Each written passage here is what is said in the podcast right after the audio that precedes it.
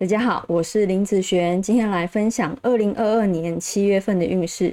这一集是分享跟日主以及新日主的朋友，七月份是从七月七号一直到八月六号，不是从七月一号开始哦。等一下我会依照财运、感情、工作、健康的顺序分享下去。第一个，我们先来分享财运的部分哦。这个月啊，的财运其实算是平平的状态哦。你有为了投资理财而烦恼吗？哦，有良好的理财心态以及专业的理财方式，所以这个月啊可以恶补一下，譬如说名人的理财网站啦、理财书籍、理财的杂志，甚至一些理财的网课，好，这些都是很棒的选择哦。那在感情方面来说呢，哦，以女生来讲，这个月啊感情没有很好哦。那有感情的朋友。对待另外一半总是凶巴巴的吗？好，找回一下曾经的温柔与关爱。那譬如说，跟他说一声“我爱你”，好，对方或许没有反应，但是这是对方喜欢听的哦。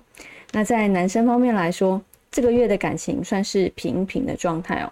单身的朋友哈，心仪的对象可能来自于比较远的远方，譬如说工作地点比较远，或者是他住的比较远。好，所以你可以安排一些长程的课程或者是社团活动，距离啊就以你可以接受的为主就行了。那在工作方面来说呢，这个月工作也没有很好哈。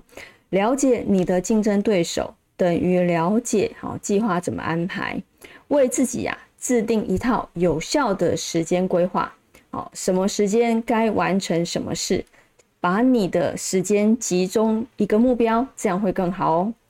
那在健康运方面来说呢，这个月啊多注意有关于眼睛方面的不舒服、胸口好胃痛方面的症状，你可以多吃一些绿豆食品、红萝卜食品、白木耳食品，会有帮助哦。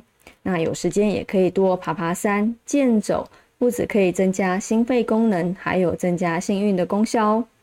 那以上这个影片就分享到这边，我们下个月见，拜拜。